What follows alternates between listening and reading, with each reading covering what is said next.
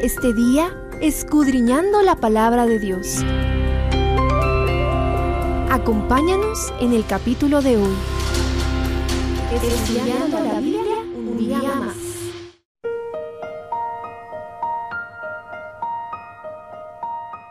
Jeremías 18 es una ventana para contemplar el carácter misericordioso de Dios y su condescendencia para con su pueblo.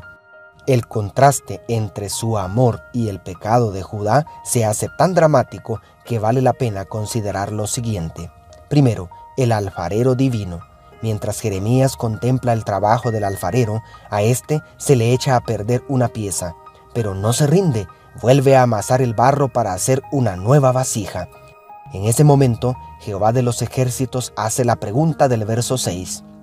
¿No podré yo hacer con vosotros como este alfarero, casa de Israel? Dice Jehová. Como el barro en manos del alfarero, así sois vosotros en mis manos, casa de Israel. Dios había formado a la nación de Israel como una hermosa vasija, la cual se había echado a perder por la apostasía.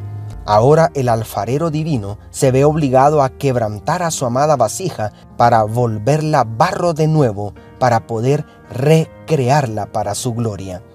Justo antes de iniciar la indeseable obra de quebrantar la vasija, es enviado Jeremías para hacerles el llamado al arrepentimiento del verso 11. Esto dice Yahvé, como el alfarero estoy dando forma a una desgracia y concibiendo un plan contra vosotros Así que volveos todos de vuestro mal camino y mejorad vuestra conducta y acciones. Asombroso. Dios tiene tan buenas intenciones que hasta la desgracia venidera planea utilizar para rescatar a su amada vasija rota. Segundo, el barro duro. La acérrima actitud rebelde del pueblo de Judá supera la dureza del barro horneado.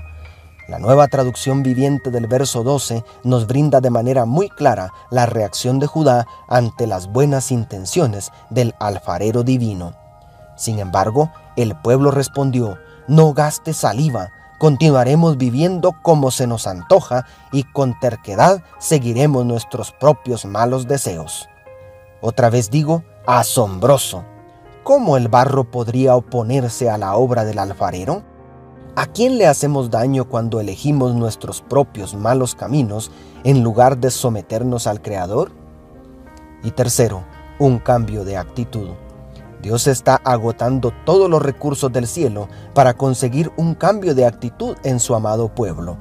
Pero la obstinación de Judá es tan grande que consiguen cambiar la actitud del mensajero enviado por el Señor.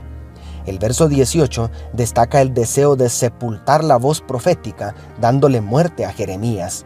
Y por tal razón, a partir del 19, el mismo profeta que había intercedido apasionadamente en favor de su pueblo, ahora inicia una de las más duras oraciones imprecatorias en contra de sus hermanos.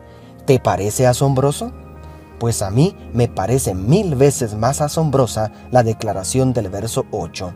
Pero si esas naciones se convierten de su maldad contra la cual hablé, yo me arrepentiré del mal que había pensado hacerles. Las naciones paganas se habían entregado totalmente a los perversos cultos idolátricos, pero habían permanecido fieles a esos inútiles dioses falsos en contraste con Israel. Sin embargo, la misericordia divina es tan asombrosa que este pasaje representa un verdadero desafío para la teología. ¿Cómo es posible que un Dios en el cual no hay mudanza ni sombra de variación, como dice Santiago 1.17, se arrepienta? Seguramente el profeta no encontró otra palabra para expresar la disposición de Dios a perdonar el pecado esa sensibilidad que permite que el arrepentimiento genuino conmueva su corazón hasta el punto de trastornar al universo para redimir al pecador sin perder su soberanía e inmutabilidad. En otras palabras, tú debes saber que Dios está dispuesto a perdonarte y amarte más allá de lo que jamás puedas comprender. Y tú ¿Estás dispuesto o dispuesta a volverte de tus malos caminos y mejorar tu conducta y acciones para corresponderle? Dios te bendiga, tu pastor y amigo, Selvin Sosa.